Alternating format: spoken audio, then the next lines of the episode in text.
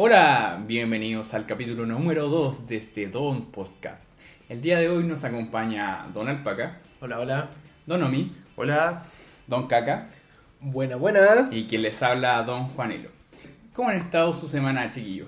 ¿Qué le ha- ¿Cómo la ha tratado? Hola chiquillos, soy Don Alpaca. Eh, ayer carreteé con dos cartones y ahora tengo caña. Así que hoy valdré callampa.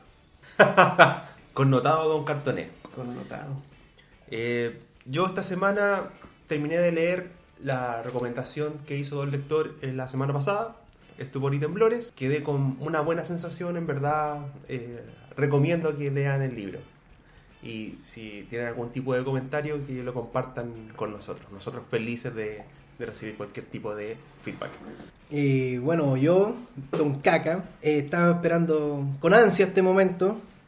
Llevo días preparándome para este, este podcast y bueno, la semana, en más que estudiar mi- mis líneas correspondientes, empecé a ver una serie nueva, eh, Kiss Me First, que es de Netflix, si la, la quieren ver o si la han visto, dan ahí el comentario en Twitter, en Facebook. Eh, yo, Don Juanelo, quien le habla, eh, estuve viendo Brooklyn Nine-Nine, que se viene una pronta recomendación acerca de ello. Eh, y aparte vi Rampage, la peor película que pude haber visto, pero es buena. Dwayne Johnson, tres monstruos destruyendo la ciudad. ¿Qué más espero?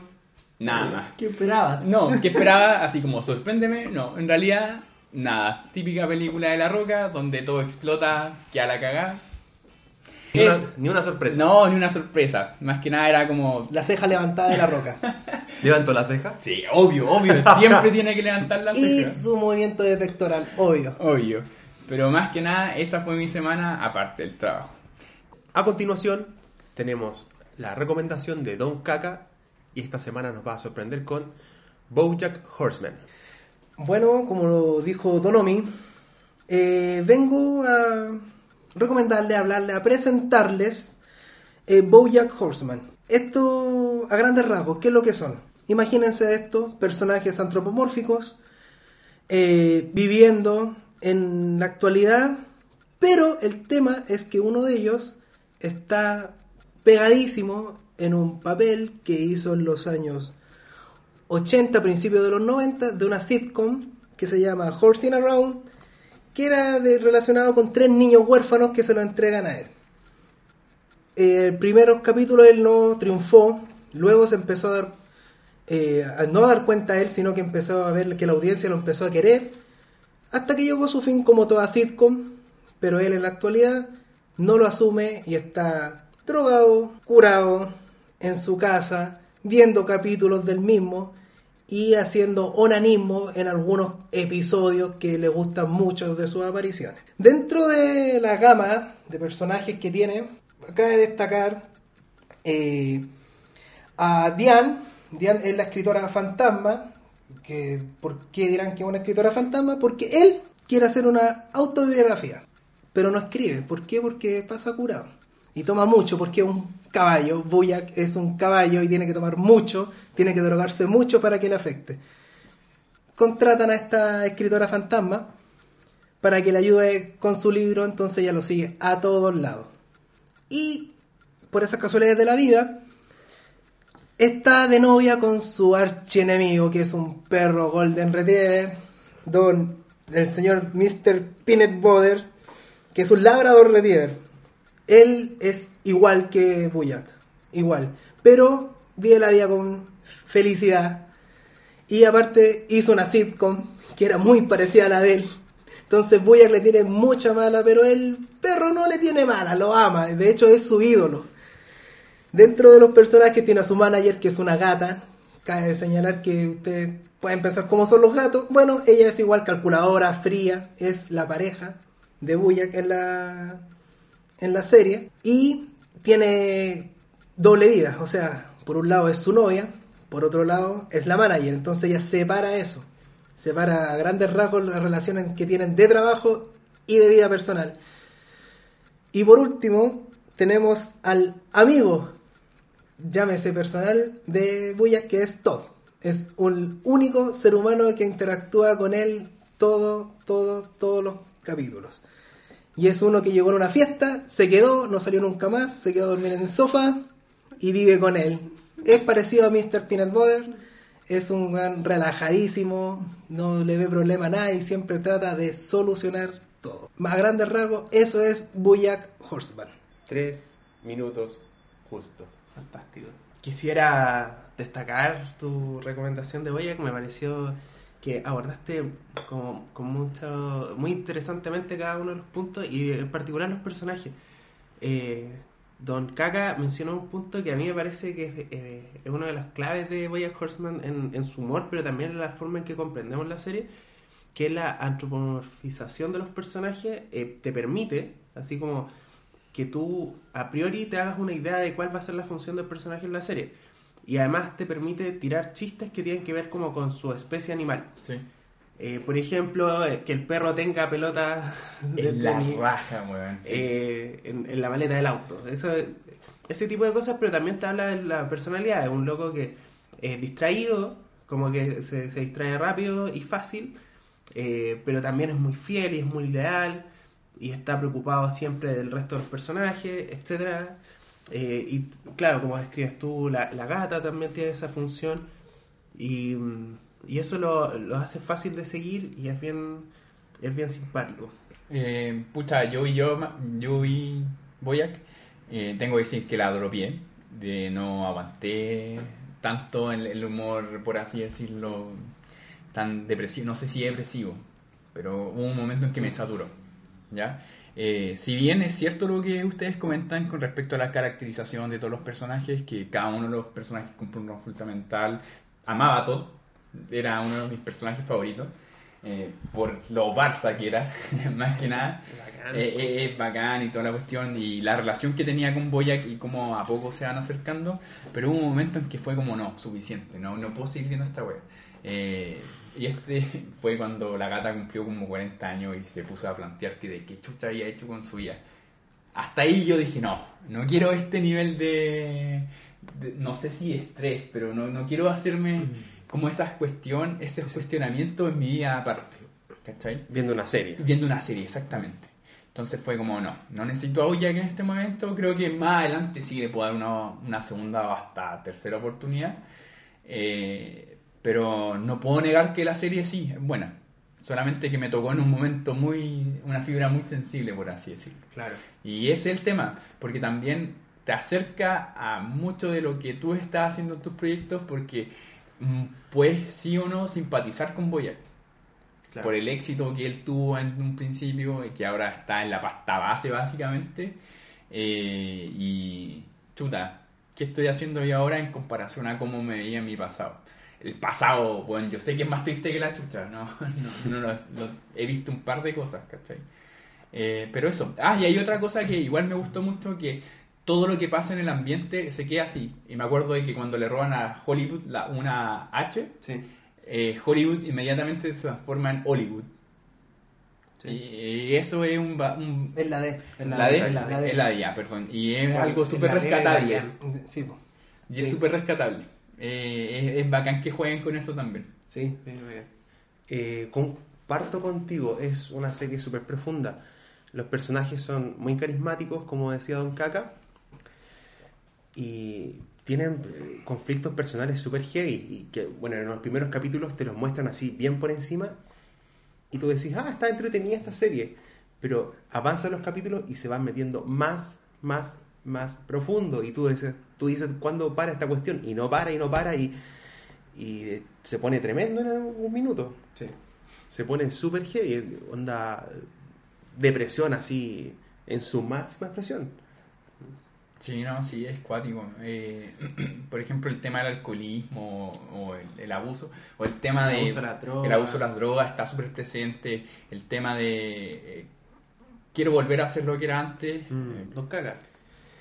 Eh, mira, obviamente voy a estar de acuerdo con todo lo que han dicho los, los chiquillos de Buyak. Eh, es eso, es una serie, como le decía anteriormente, de revivir glorias pasadas. Él, él quiere revivir glorias pasadas, quiere sentirse importante nuevamente en el actual.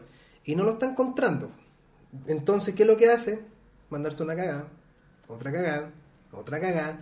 Y es así, la vida de él, y obviamente hay muchas personas, como le pasa aquí a don Juanelo, que la dro- dropean, la dejan tirada por lo mismo, porque hay, llega un momento, el- me parece que del segundo, entre el segundo y tercer temporada, es terrible, es como ya, es demasiado eh, densa la serie porque se están, como decía Donomi, se meten muy adentro del personaje, se empiezan a meter en la raíz del personaje de por qué es así, por qué hace tanto mal, es como que él no quiere hacer daño pero lo hace igual y es como algo intencionado pero dice no puedo parar, es como que en mi naturaleza seguir cagándola, eh, quedar solo, hay capítulos que está solo, no se siente bien, es como que piensa en el suicidio, hasta eso le sale mal, entonces dice, ¿qué hago? Bien, no hago nada bien. No aprecia nada, no le toma el peso. Yo no he avanzado tanto, pero uno llega a empatizar con él, por Eh, ejemplo, con todas estas actitudes. eh, Sí, o sea, cuando me, que claro, cuando me dijeron eso de que vela porque es, así, de tal forma, yo la vi y dije, es que no puede ser de otra forma, o sea, si te gusta, si te gustó la serie, yo la vi completa todas las temporadas, eh, queréis saber por qué es así, o sea, sabéis que no es malo, si él, el Boyac no es malo, no es una mala persona, pero no sabe, no sabe expresar cariño por, como decía anteriormente, por su pasado. Sí, por eso todos los personajes que uno ve actualmente en la serie es su pasado. Su pasado es lo que lo lleva a ser el presente que están viendo todos los días ahí en, en- la temporada 1, en la temporada 2 y en la entre 3 y 4. Recién ahí uno se da cuenta por qué él es así y por qué finalmente decís, "Juan, ¿sabéis qué? Ya, es como que le queréis prestar un hombro al weón, aunque sabéis que si le prestáis el hombro capaz que te lo disloque porque el weón es tonto. Eh, no se da cuenta de las cosas que hace y no lo quiere hacer tampoco. Pero él lo, lo, lo llegáis a entender. Yo por lo menos como que le, le tomé cariño. No lo odié. Hay, he escuchado personas que ven la primero y lo odian. Como que no, no quieren saber, no quieren ni escuchar al caballo por, por todo lo que... bueno, eh, imagínense, una animación es como que te produce un rechazo. po. El rechazo de no querer seguir viendo... Y eso quiere decir también que está bien hecho. po. O sea, está provocando lo que quieren que provoque. Exacto. Quiere provocar un buen depresivo, un alcohólico, eh, drogadicto, que no para, que no le interesa su, las personas que tiene al lado, los personajes que le nombré, son todas las personas que lo quieren, po, lo, lo quieren, lo aprecian. Y él no se da cuenta, po, y le sigue haciendo daño y es como, ya para, así como que tú querías meterte en la pantalla y decirle, para, porfa, de verdad, para. Es momento que te des cuenta, es como siéntate y mira. Y él no entiende. a mí me parece que llegando a la, allá al- a lo último de la- a las últimas temporadas es muy difícil no empatizar con, con Boyac porque igual que el resto de los personajes los desarrollan como figuras humanas, con debilidades y fortalezas, con miedos, con angustias, con inseguridades y en el fondo tú empiezas a comprender por qué es así. Es, un caballo muy nefasto. Lo que le hace a Todd, por ejemplo, con la ópera rock es terrible. Pero mm, tú lo empezás a comprender. Y no. Esta es la cuestión, no es un héroe. Pero es alguien que está afectado. Que fue. mm, Que en el fondo la vida le pasó por encima. Y eso te puede. O sea, te causa empatía. Eh, y eso es verdad sobre todo el resto de los personajes, con cada uno con sus historias personales. Porque es una serie que siendo muy coral, con muchos personajes y muy característicos, es una serie que los sigue de forma muy separada. A pesar de que están todos juntos en un espacio físico, cada uno de ellos es muy solitario. Incluso los personajes que, por ejemplo, tienen una relación romántica entre ellos, siguen siendo como historias individuales, porque en el fondo cada una de las personas que Mm. existen en el universo de la serie es un individuo propio. Eh, y eso es una de las cosas que a mí en lo personal me parece más interesante de la serie y me ha maravillado, fuera de con, ciertas excepciones de capítulos que pueden ser vistos por separado y, son joyas, así joyas de- dentro del, universo de las series. Yo creo que una de las grandes ventajas que tiene, además, por ejemplo, el formato Netflix, es que te permite desarrollar historias realmente complejas en que tú puedes eh, seguir la evolución de un personaje que antes no podíamos hacer porque las series tenían que tener este formato episódico. Claro. A propósito de eso, les iba a comentar que a mí en lo personal este es uno de mis géneros favoritos, el género de el artista venido en desgracia. Eh, dos de mis series favoritas, Episodes y Party Down, se tratan de este mismo tema. Boyack también es una de ellas. Eh, y eh, me atrae el tema. Y siento que se presta muy bien para el humor. Porque tiene algo de, de gracia esta idea de el artista fracasado. Pero la forma en que lo explora Boyack, al mismo tiempo con una comedia muy negra, pero también con, como con un diálogo sobre psicología humana, Sí. lo, lo hace tremendo. Eh, por ejemplo, otra serie que se- eh, pertenece a este género es Two and a Half Men. Y yo creo que parte del problema, porque se trata de lo mismo. Eh, el artista fracasado que es alcohólico, de hecho, Boya que es como si hicieras bien Two and a Half Men. po. Tiene hasta al, al Jake en, todo. Entonces, eh, esta idea de, de hacer progresar a un personaje que está varado en un estado de, de adolescencia y sigue estando adolescente. No, no es que evolucione como persona y ser humano y mejore, pero sí va cambiando, porque uno cambia. De repente no mejoráis, pero cambiáis. Y esa es una de las cosas que ha logrado hacer, gracias, por ejemplo, a esto de, de hacer las series por Netflix y no por canal, o sea, por tele abierta, que Chuck Lorre en Two and a Half Men no se podía permitir porque su personaje tenía que ser consistente. Si tú veías el primer capítulo de la primera temporada y el último capítulo de la última temporada tenía que ser el mismo personaje. En cambio en Boyack se permiten una- Mm. un cambio. Y eso es fantástico. Claro, se permite profundizar en los conflictos, que es un tema que tú tocaste, Sí. que es bien interesante. Como que vais cada vez entrando más y más profundo en la psique de los personajes. Y eso es ¿Y fantástico. por qué son así? Si eh, tenemos ese caso, Dayan, la escritora, es bien americana, de una familia con puros hermanos, y que como que la, es una feminista al peo, como que quiere, y, y no puede, no puede surgir. El perro, el peanut butter, es lo mismo, es un- una persona que finalmente idolatra al weón, quiere ser como él, pero él dice, no voy a poder ser nunca igual porque él es muy genial. No puedo, no puedo, no puedo, lo quiere superar y no, no puede. Mientras tanto hace su, su, sus tonteras. po. Y todo, o sea, todo del primer capítulo muestran por qué se queda viviendo con él. Y son cinco años viviendo en el sillón, porque vive en el sillón. Y en la serie hay dos veces que le dice amigo. Se siente amigo del Buyak, le dice amigo, que él es un amigo y, y es como que la lágrima que corre en el momento, así como, como que te emociona que el Juan diga, le dijo amigo, Juan lo quiere. Y fueron justamente cagadas grandes que le hizo él a todos, así como, Juan, ya, por lo menos te diste cuenta. No mejora, como decía Donald Paca, sino que cambian. Todos los personajes van cambiando su esencia desde el primer capítulo hasta el último capítulo. Oye, Don Caca, está más que claro que la podemos encontrar en Netflix. Sí, sí, pero, eh, ¿cuánto dura y cuántos capítulos por temporada? ¿Cuántas temporadas lleva también? Eh, son cuatro temporadas. Con dos especiales de Navidad, que son unas especiales de mierda, pero son te muestran la, la serie de sitcom que hacía él. Entonces, como que, ¡ah, es- esta weá! Esta era. Esto esta era Horse in a Row. ¿Cachai? Eh, los capítulos bordean los 25-30 minutos, más o menos, no, no, no es más allá. Muy raro que se tiren una largada de 45-50 minutos, son cortísimos, son 30. Y por temporadas, sí, 10, de 10 a 12, no son más, de 10 a 12 capítulos. O sea, en una tarde, aburrido, si querías ver algo nuevo, si no te quieres deprimir, te quieres reír, puedes ver Buyak. ¿Cómo- ¿Y cómo, cómo ha ido evolucionando la serie? Porque yo vi la primera temporada y me quedé con una sensación, eh, balance positivo en verdad. Pero me pregunté así como, ¿cómo seguirá esto? ¿Hay una evolución como de la serie en sí? ¿Tú, tú sientes que, Ah, que va para alguna parte? ¿Que, que, que va a terminar en...? De hecho, la cuarta, sí, la cuarta está muy abierta que puedan hacer una quinta. O sea, queda con esa sensación porque se fueron desarrollando muchos eventos en la vida de él a medida que iba cambiando él, con su forma de ser.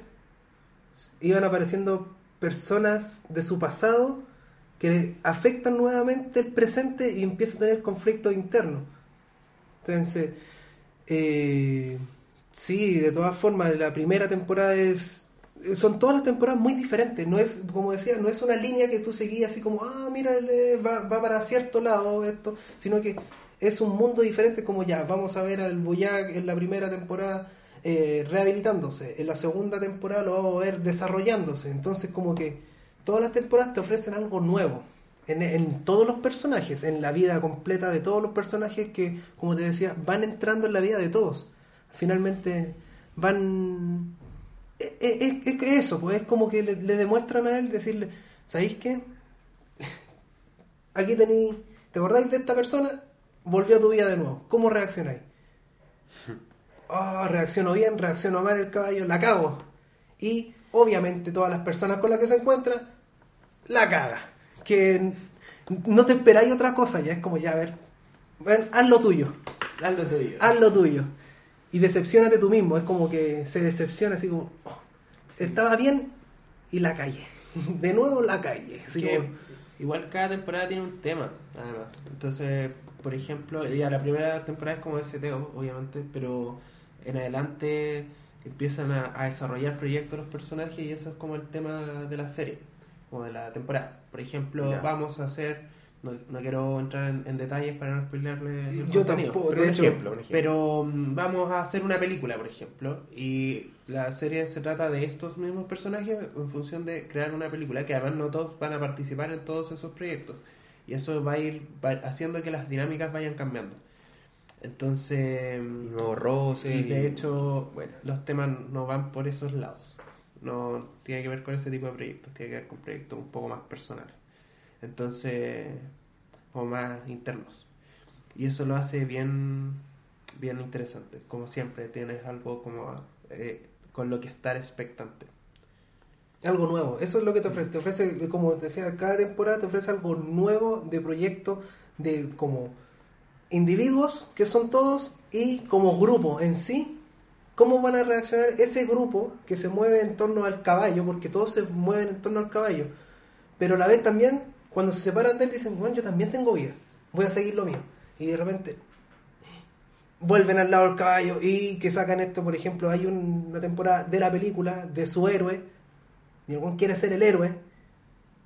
Hay otra que llega X persona a su vida y vuelve así como, bueno, de nuevo, todo es un rompecabezas que todas las temporadas se tiene que volver a armar y se vuelve a desarmar en el último capítulo.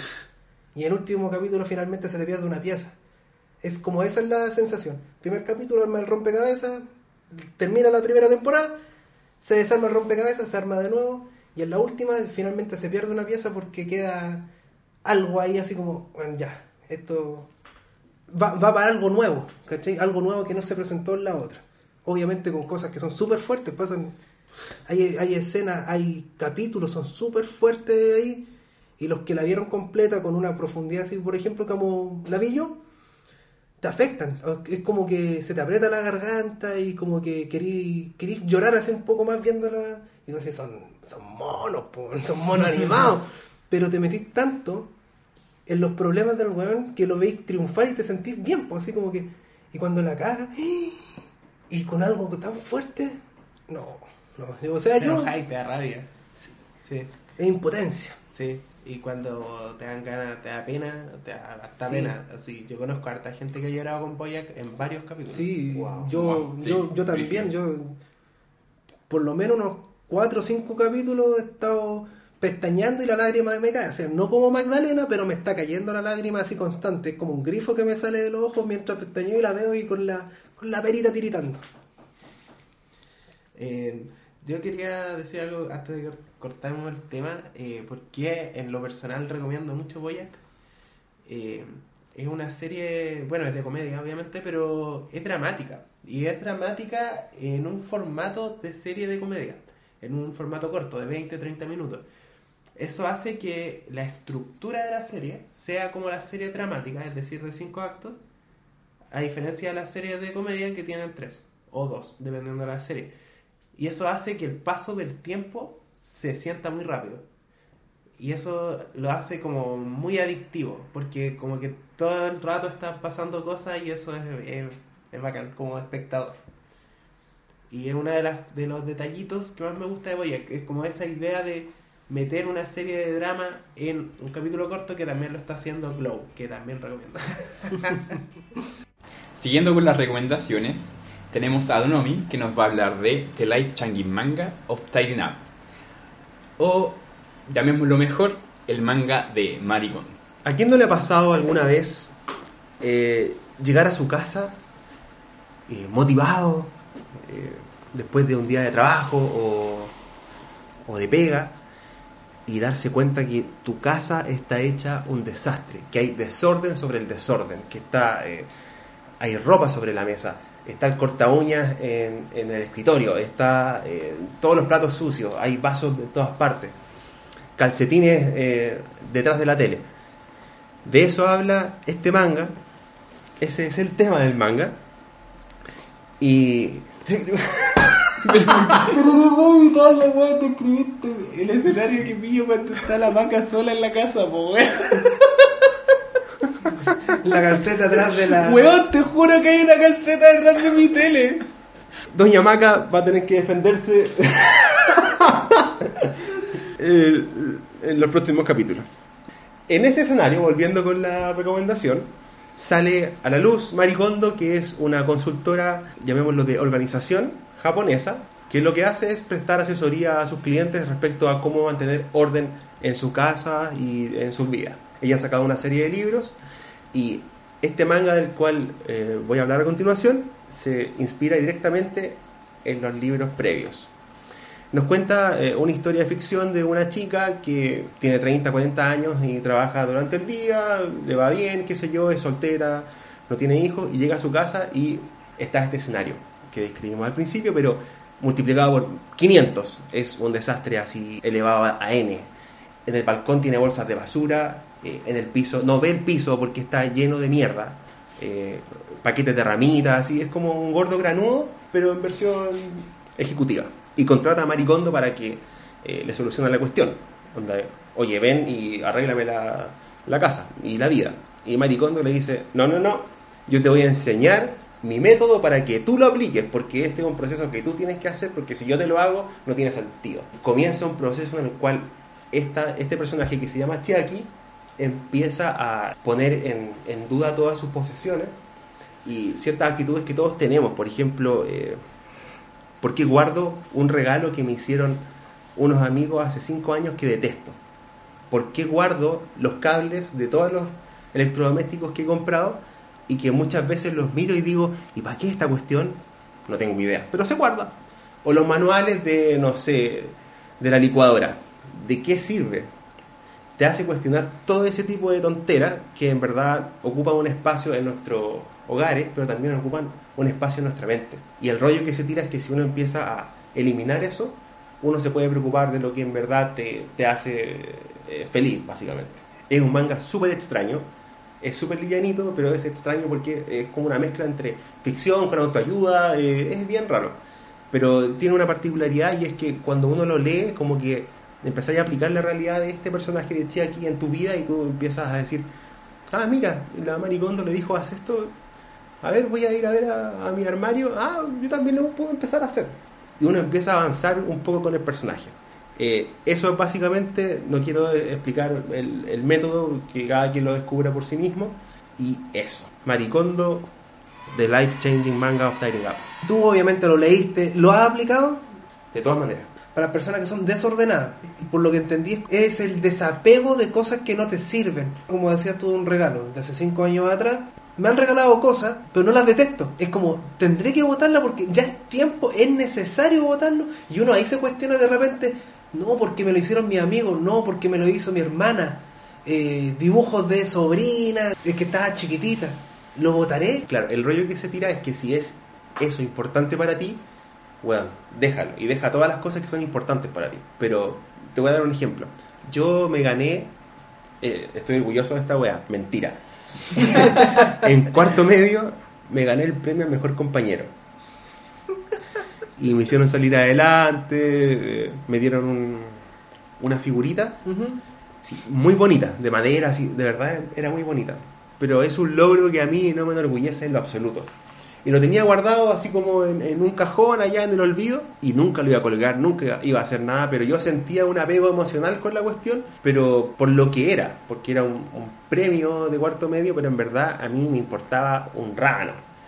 Entonces, leyendo esta cuestión, como que un día lo tomé y fue como, ya, chao, y boté eso y un montón de, basuras más. Eh, es eso. Pero, por ejemplo, para implementarlo con eh, la oficina, ya que ahí no solamente es tu espacio personal, sino que lo tienes que compartir con las demás personas. ¿Cachai? ¿Cómo, ¿Cómo lo podéis conllevar? Porque una cosa es tener tu espacio personal, que es tu casa, versus el espacio personal tuyo que existe en la oficina, pero que lo tienes que compartir con los demás. No, ahí está ahí un poco frito. Eh, lo que yo hago en mi oficina es tener mi espacio así muy, muy minimalista, mi espacio.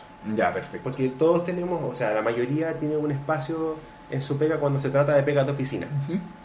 Si hay espacios comunes y hay nada que hacer, uno no puede estar imponiendo que la gente se comporte como uno y que vote las cosas que a mí, de cara a mí, son basura. Claro. eh, me interesó el manga, me dieron ganas de leerlo. Eh, ¿Quién es el autor? Eh, dice, lo busqué y decía que era Maricondo, derechamente. Yo. Pero escritora, pero y- Claro. y, dibujo, por ejemplo. No sé, lo busqué y no lo pillé. Voy a Ya. buscar con, con mayor. O sea, porque me imagino que el dibujo de los espacios físicos debe ser interesante dentro del manga. Para Sí. provocarte esa experiencia en el fondo de, oye, yo en verdad tengo así esta cuestión. Sí, en, en la contratapa aparece una, una viñeta del manga donde sale Maricondo, que es como una, una niñita de, no sé, aparenta, aparenta ser una niña como de 20 años, pero debe tener como 40. Sí. Y sale ella con la clienta, como, y la clienta como un poco llorando, y le pregunta, ¿lograré ordenar en verdad esta weá? Y el espacio se ve asqueroso. Así como mierda sobre mierda, como les decía recién. Sí, eh, a nivel de dibujo, pero es un dibujo súper simple. Ya. No, no espera ser eh, la espada del inmortal. Pero A, a los Hunter. Claro. tampoco es tan flight, no. Ponte serio. ¿Y qué tan largo es? Es un tomo único. Ah, bien. venga. Le, le vamos a dar una vuelta. ¿Dónde lo puedo encontrar? Lo pueden encontrar en Chile. Mentira, porque no está en Chile. Oh. De momento no lo pillé en Chile. De hecho, eh, en un viaje mi hermana lo compró, lo compró en inglés y me lo prestó y ahí yo enganché con el rollo. Yo no tenía idea. Pero lo pueden con- encontrar en Book Depository y en Amazon. En Book Depository no debe salir más de 10 lucas y llega a la puerta de tu casa. ¿Y en Manga Reader estará por ahí? Ya, lo busqué Sobre y, no está en Chile. y no lo pillé. Pero yo no me destaco por ser bueno encontrando piratería. Soy re malo. Donomi, en este momento estoy eh, ¿cuánto es que sosteniendo el libro, La magia del orden. Sí, ese es eh, uno de los primeros libros que sacó Maricondo. Me lo compré después de haber leído el manga porque me gustó el rollo.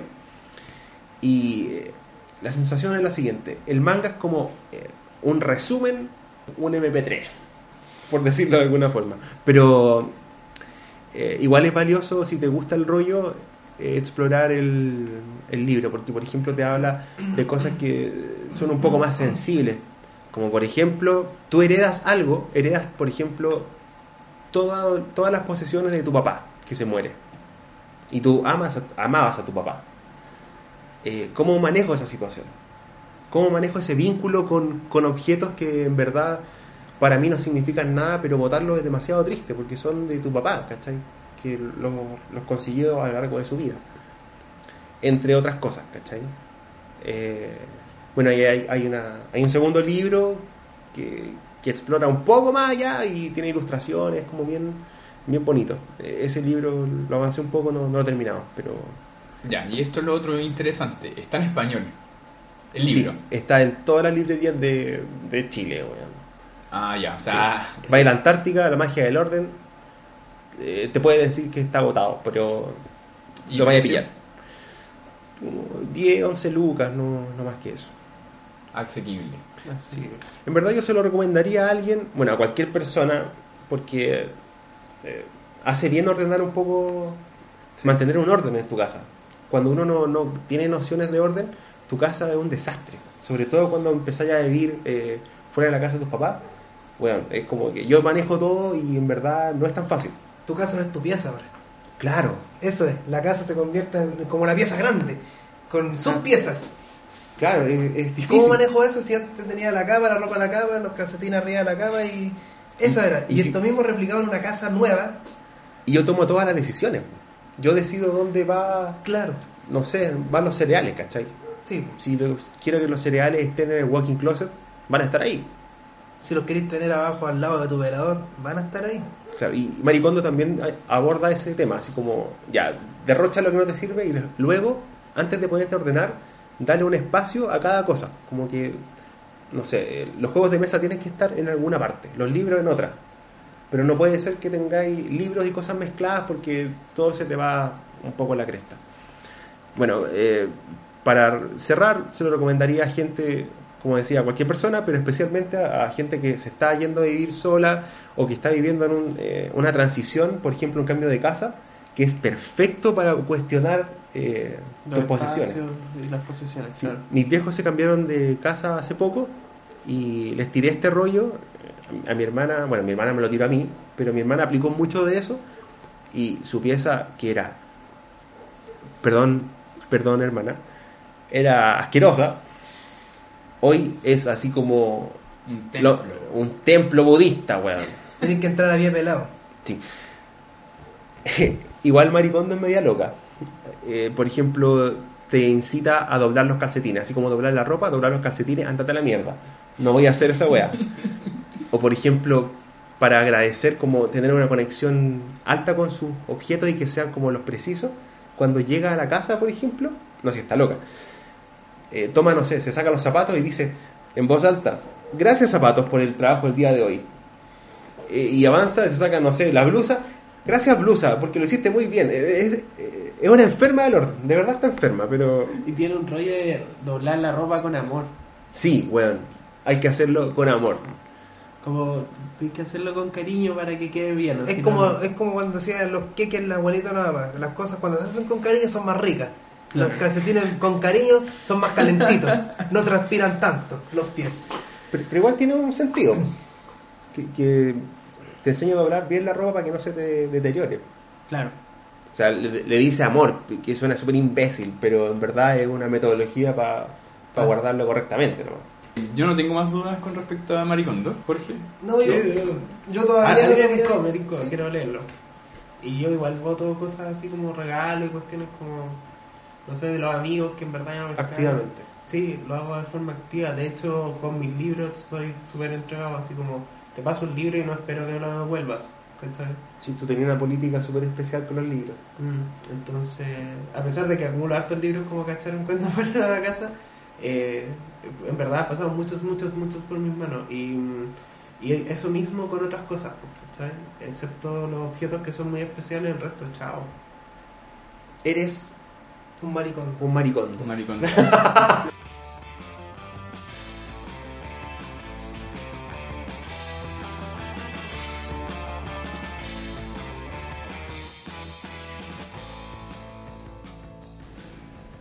Y para finalizar estas recomendaciones de Don Podcast, dejamos a Don Juanelo con The Good Place.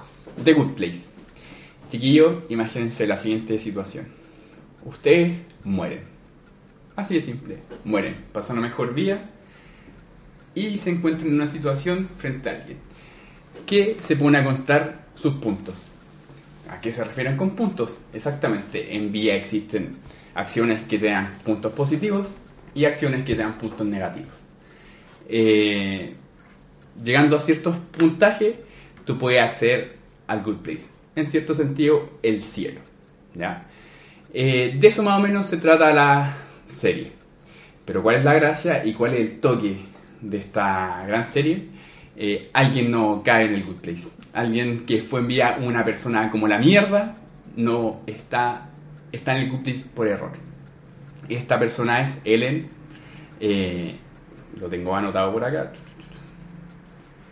perdón, perdón, Eleanor Shellstrup, ¿ya? Interpretada por Christian Bell. Ella no pertenece al The Good Place y al fin y al cabo en eso se basa más o menos la serie. Eh, la gracia de The Good Place es que personalmente a mí me fascina que mezclen comedia con ética. Se preguntarán, comedia con ética, ¿qué chucha tiene que ver uno con la otra? Exactamente, eh, por lo menos no soy mucho de muchas series, puede ser que Don Alpaca conozca muchas más en este sentido, Muchas más, pero... eh, siendo fanático del director o el creador de la serie que es Michael Schur, eh, me fascina que haya tomado este concepto siendo fanático aún así de sus obras anteriores, como The Office, eh, Parks and Recreations, Brooklyn Nine-Nine y ahora The Good Place. Me sorprende la capacidad que tiene Michael Schur de generar tantas comedias y en distintos aspectos. Y siento que esta es la que tiene mayor profundidad, ¿ya? A un nivel ético, a un nivel de humor y puede ser que a un nivel de humor visual muy abstracto. Pero eso es lo que lo hace interesante. Pero sí, hay que agarrarle cierto sentido, por así decirlo, o tener ciertas nociones de ética, más que nada. Eh, en ese sentido, me encanta el cast. El cast está hecho por William Jackson, Harper, Yamila Yamil y Jacin- Jacinto, y como Janet, interpretada por Darcy Carden. Eh, cada uno de ellos interpreta cinco papeles fenomenales donde se eh, complementan muy bien la dinámica que ellos generan y aparte de decir que descubrí a uno de los actores que trabajaba en CSI y me sorprendió más que la chucha verlo de Good haciendo un papel de comedia. Eso es mi recomendación. Por lo que lo noté es cómo llegó esa persona al Good Place sin merecerlo. Es lo que me, me dejó ahí. Claro, es como el enigma de la serie. Para mí, por lo menos sí. Por lo menos como lo, lo planteó, eh, me, me parece interesante. Yo vi un par de capítulos y la verdad, sin esta recomendación de Don Juanelo, yo de ninguna forma seguiría viendo The Good Place. ¿Ya? Porque eh, tiene un humor que de repente no, no puede que no, no sea mi tipo, no, no me causa gracia. Hay una parte eh, en la que quieren demostrar lo, lo mala persona que es esta chica, que no pertenece al The Good Place. Y hay una escena en la que va subiendo unas escaleras mecánicas con un café, como un tipo de Starbucks, y hay un chico arriba que le pide como una cooperación para, no sé, una organización, Salva Planeta, etcétera. Y la mina le dice que se vaya a la chucha. Le, dice, no, ni cagando gasto plata en ti. Tengo que comprar, no sé, cualquier cosa. Más café o bota. Y justo en ese mismo momento toma el- la taza de café o el, el cartoncito y lo tira al basurero y más encima no cae del basurero. Y lo encontré tan forzadamente maligno que no, no me agradó. O sea, yo sé que hay gente así, así de, de mala, pero, pero no tan, tan gráfico, ¿cachai? Como que Claro. lo ridiculizaron. Sin embargo, gracias a la recomendación de Don Juanelo, le voy a dar una segunda vuelta por lo de la ética. Y tiene razón, quizás en los primeros capítulos no alcancé a llegar a ese nivel de, de desarrollo en, el- en este tema, pero pinta para buen material. Yo creo que puede tomar una, una senda bien interesante y, y le voy a dar un- un- unos cuantos capítulos más. Uno de los personajes principales, Chibi, es un profesor de filosofía de la moral y la serie se trata en una gran parte sobre él haciéndole clases a Eleanor sobre filosofía de la moral. Exacto. Entonces, de hecho, una siendo que yo estoy de acuerdo de que mm, la serie se disfruta un poco más sabiendo a priori estos conceptos, una de las gracias y de las ventajas que tiene es que te explican eh, en el fondo cuál va a ser el chiste con ética. Porque te enseñan un poco del, Sí. del autor. Por ejemplo, te hablan de John Stuart Mill. Y después se hacen un chiste con Mill. Eh, Te arman el... te Te arman el explican el chiste con respecto a lo que va a suceder o el dilema del, del tren. De quién, puta, ¿qué pre- a, a quién salvo? ¿A cinco personas o pongo en riesgo la vida de una persona? Explican ese gag y después lo usan, Lo desarrollo. lo desarrollan, ¿cachai? Entonces, eso es súper valorable porque mm, es como explicar filosofía, pero para personas en- en- a común y corriente, ¿cachai? Que no En están- simple, pues, en simple, en simple. exactamente. Y eso es, es valorable. Y aparte que, claro, podía hablar de ética a un nivel súper eh, alto. Me refiero a profesores, etcétera Pero ya en la comedia, eso es, es lo valorable, ¿cachai? Es como el, el punto que hace la diferencia con respecto a, a otras series. Claro, o sea, primero decirte como dos series que también usan la filosofía eh, de este tema en particular de la, de la moral y la ética como motivo de chiste. Merly, una serie española, está en Netflix. Muy, muy de moda. Y la otra es Ciudad Acá, también una serie española, esa sí es vasca, que también hace muchos chistes con, con ética, particularmente, y mm, lo que sí es, es de gags. Y es, es otra bola porque no te explican nada, tenés que saber de filosofía o de perder el chiste. Y es terrible Mm. buena. Y por supuesto, el gran clásico de todos los tiempos, en Monty Python le dan como caja Ah, este tema. sí, no, pues. Así, como caja. Dicho sea, o sea, dicho sea de paso, igual Good Place al- alcanza a agarrar filósofos que no existían cuando salía Monty Python. Y eso también es Ah, una de las ventajas, po, porque pueden tomar poses estructuralistas y todo ese, todo ese rollo más, más contemporáneo. Está bien hecho. Me gusta cómo está tratado el tema en Good Place porque lo simplifican. Yo creo que la, la ética, de hecho, es uno de los temas muy recurrentes en los sitcoms. Lo que pasa es que normalmente está tapado, De muchos chistes. claro, como con una capa. Está la ética, pero como un concepto que guía la vida de los personajes, como, Sí, pues siempre está. como escondido. Sí, claro, siempre pero siempre eh, son lecciones de ética, pues se trata de, de cómo ser mejor persona o, o lo que sea. De hecho, eh, lo, que- lo que comentábamos en la primera recomendación sobre Bojack Horseman igual tiene un poco de Sí. eso. The Good Place lo hacen evidente. Y yo creo que una de las grandes ventajas, como las grandes gracias que tiene la serie, es que haciéndolo evidente no lo hace ni fome ni forzado. Y eso es bien especial. Aparte eso, es cierto lo que hablaba Don Caca. En un principio, si bien está este personaje principal que es Eleanor, es ver qué, qué chucha era, ¿cachai? ¿Cómo era en, en la ¿Cómo era en tierra? vida? ¿cachai? ¿Cómo era en, la- en vida? Y ahí te das cuenta que también de repente te, te puede tocar, po, porque no sé si tú querías hacer preguntas acerca de qué acciones te permiten entrar al Good Place. Ah, sí, pues si tú Y- dijiste que tenías como unos puntitos. Yo me imagino como una cartilla de puntos que tenés que entregarle y decir, ya cumpliste esto, sí, sí. ¿Qué, qué es lo que te lleva a Por ejemplo, abrirle la puerta a una vieja? No sé. Sí, Sí, eso. Exacto. esas cosas. Le- Así, eh, eh, co- correr la silla, Son de repente pocos puntos. claro, putear en la micro así, apúrate, ya, eso te quita. Te quita eh, puntos. pero quizás te va a quitar más puntos de que ayudé a una viejita, entonces mejor decir, ¿para qué la ayudemos? A eso quiero...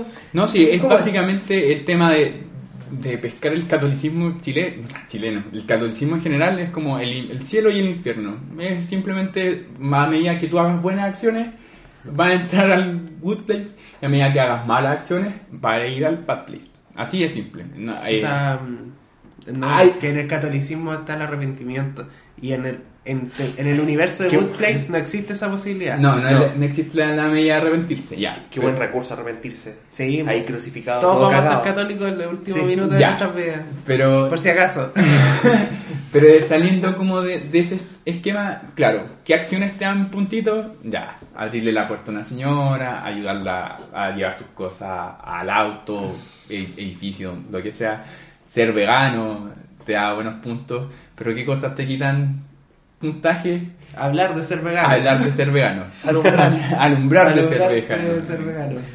Por ejemplo, el- la vida de, de esta persona que debía pertenecer a The Good Place y que finalmente no llegó y en reemplazo llegó esta, esta chica nefasta, esa persona tuvo una vida así, pero Casi una santa. Muy casi una muy santa. buena. Hacía voluntariados, ¿cachai? En, en países de riesgo, en África, En Chile. en Chile. Tercer mundista. Tercer mundista.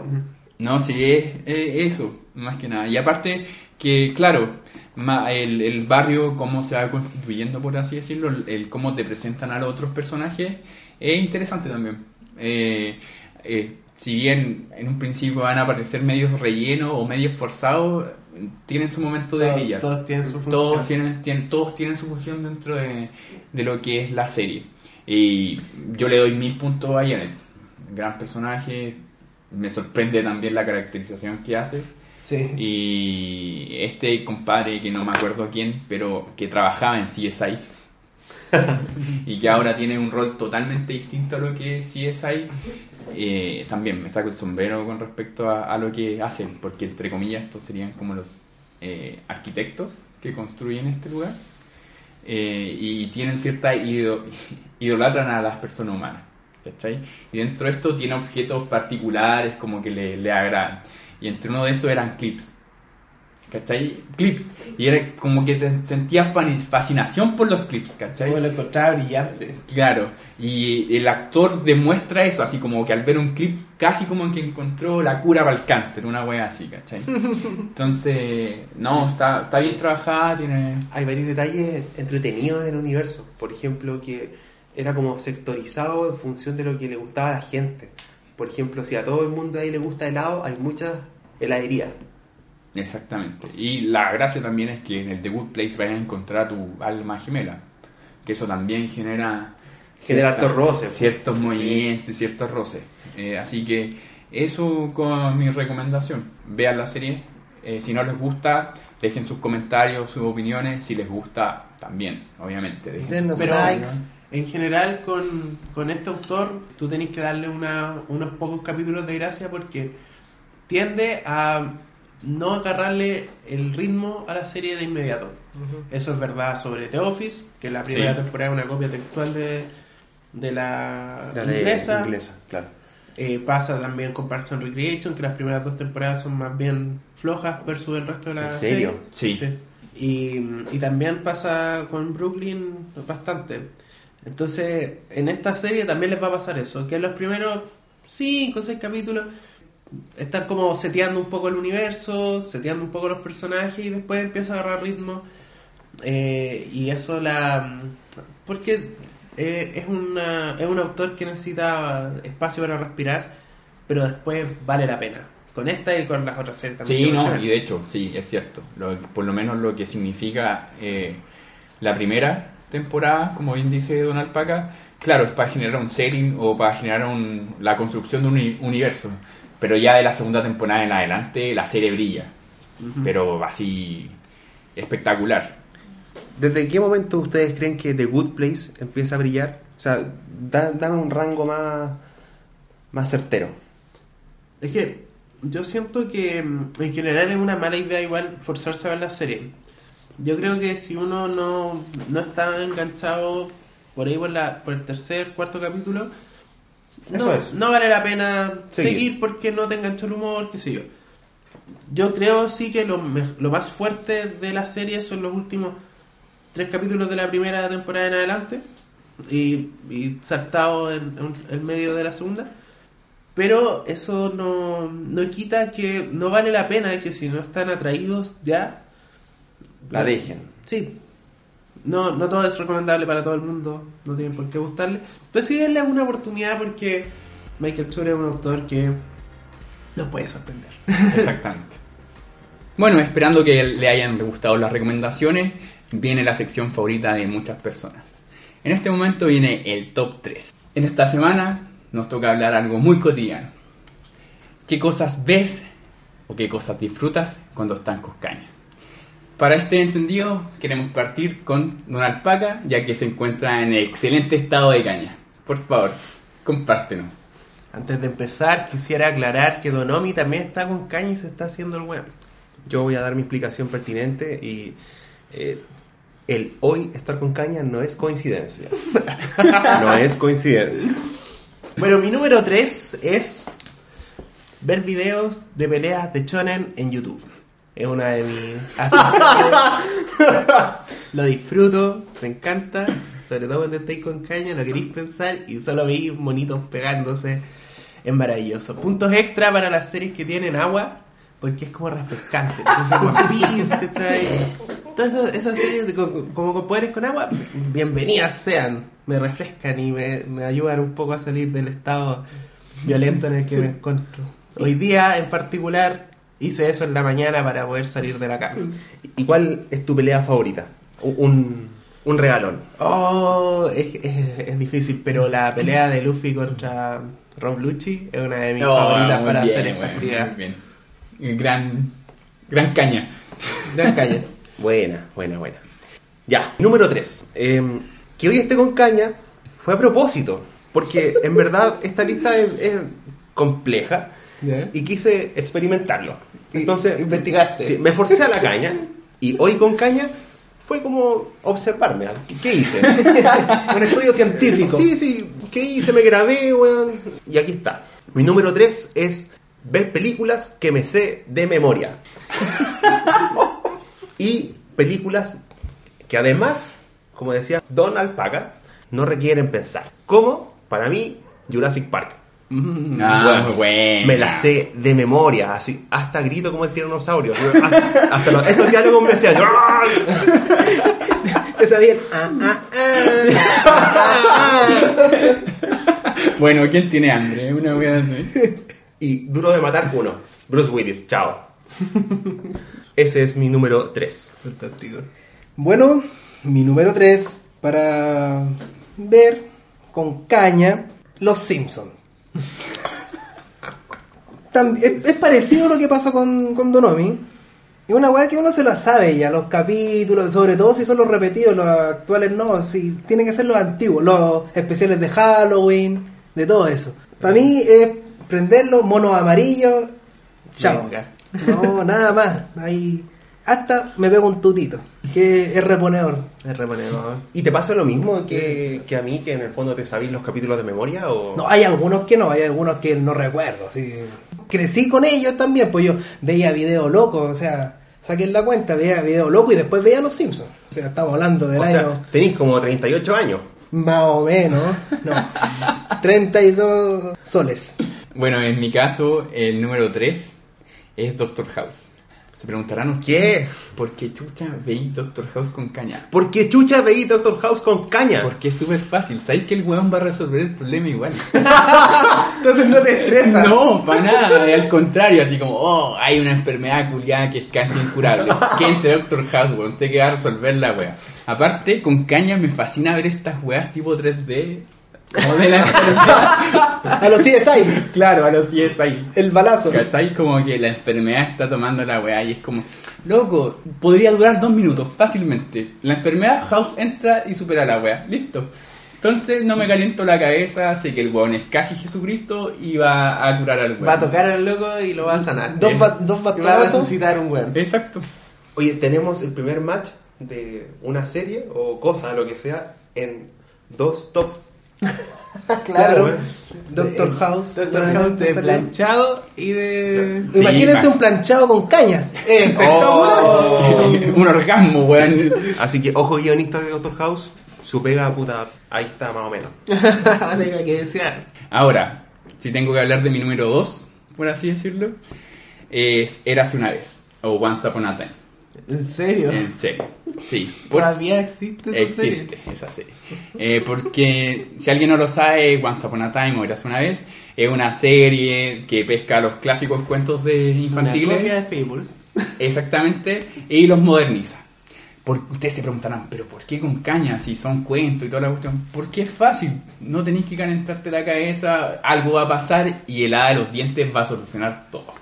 ¿Ya? En este- Literalmente. literalmente, el hada de los dientes va a solucionar todo. No soy un gran fan de la wea, eh, mi polola la ve, ¿ya? De repente ya la acompaño y, y lo veo y estoy como entre viéndola y quedarme dormido y entre que me duermo y entre que estoy con la caña no me pierdo gran cosa. ¿Cachai? Eh, como bien dice Don Alpaca, es una his- historia descarada, una copia descarada de lo que es Fable. No entiendo cómo ha podido durar tanto. Van casi en ocho temporadas. Se, se le ve, todos los personajes son ricos. Eh, puede tener que ver. Puede ser, pero tampoco hay un nivel cognitivo de prestar la atención, porque claramente tienen un problema, pasa una solución y la gran resolución siempre queda para los capítulos finales de las temporadas, así que da lo mismo. Caña segura, weón, la pueden ver y no hay ningún problema. Wow, yo no cacho nada de esa serie. Un weón que me caía como el pico en la U me la recomendó. Tachada, po. Tachada, inmediatamente.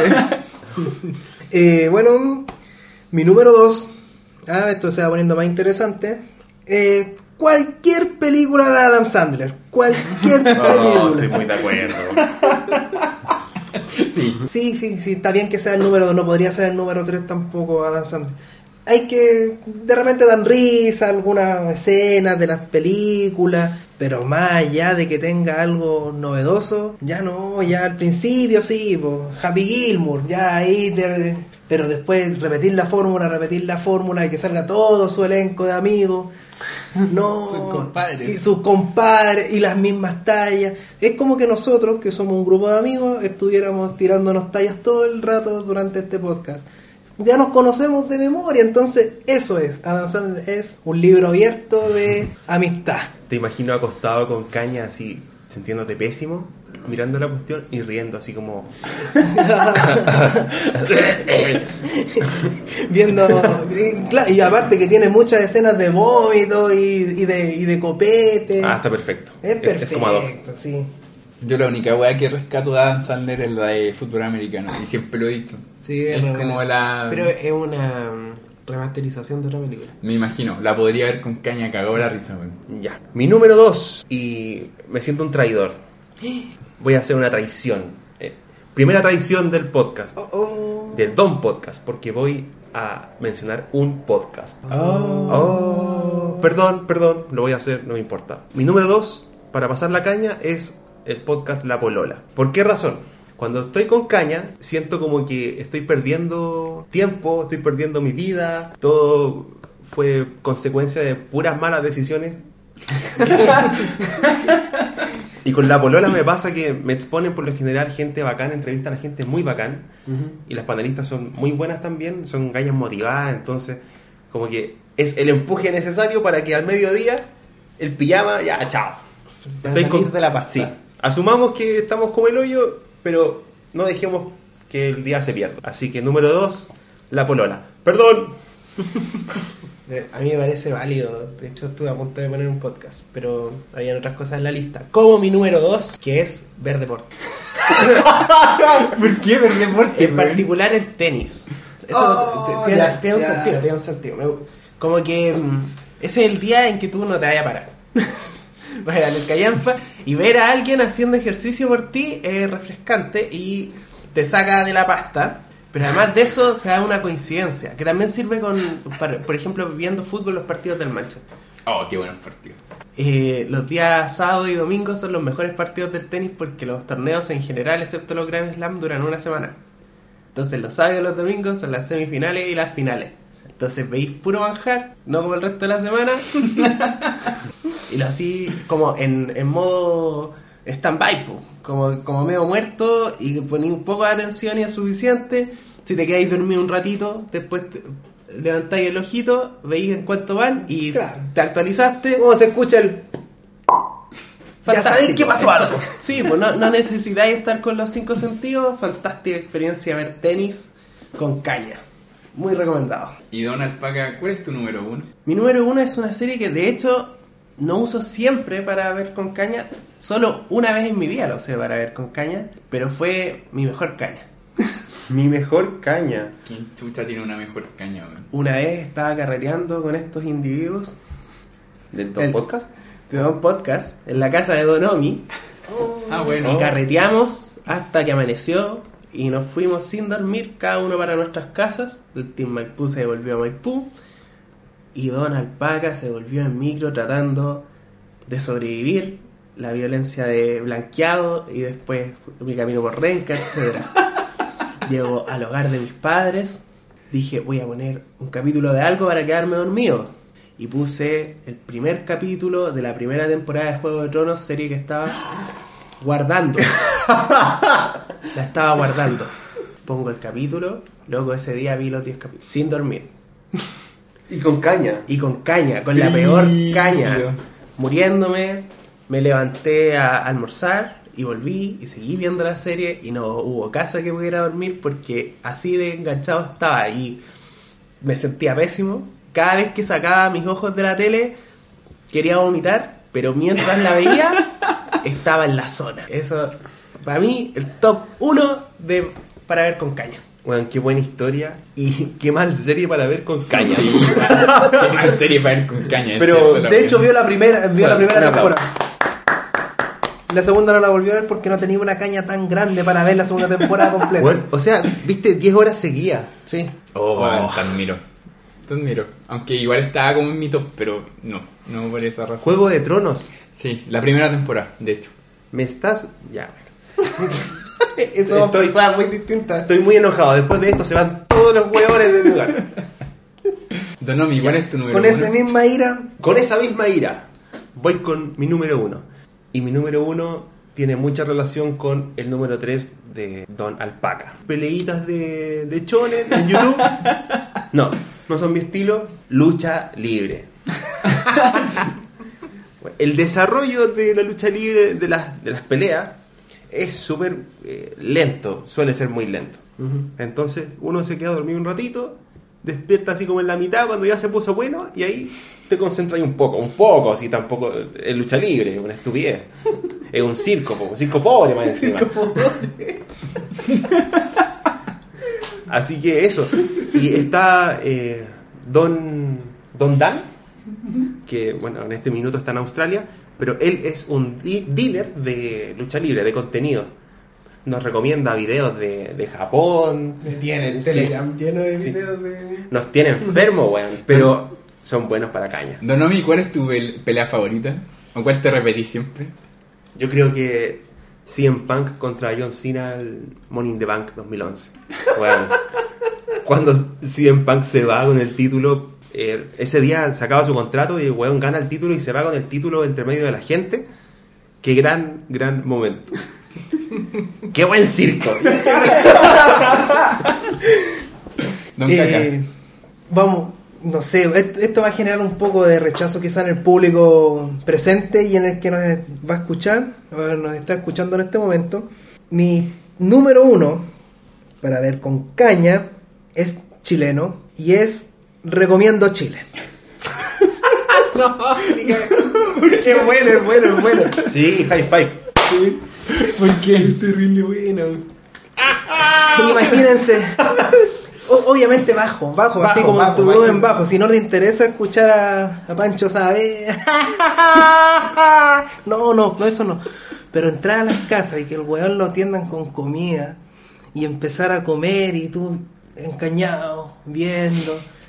Es como que estás en una situación como que, puta, igual podría ir a comerme algo, no, pero vamos a seguir viéndolo. Y después hacer sus weas tontas, de subir un cerro que se cae.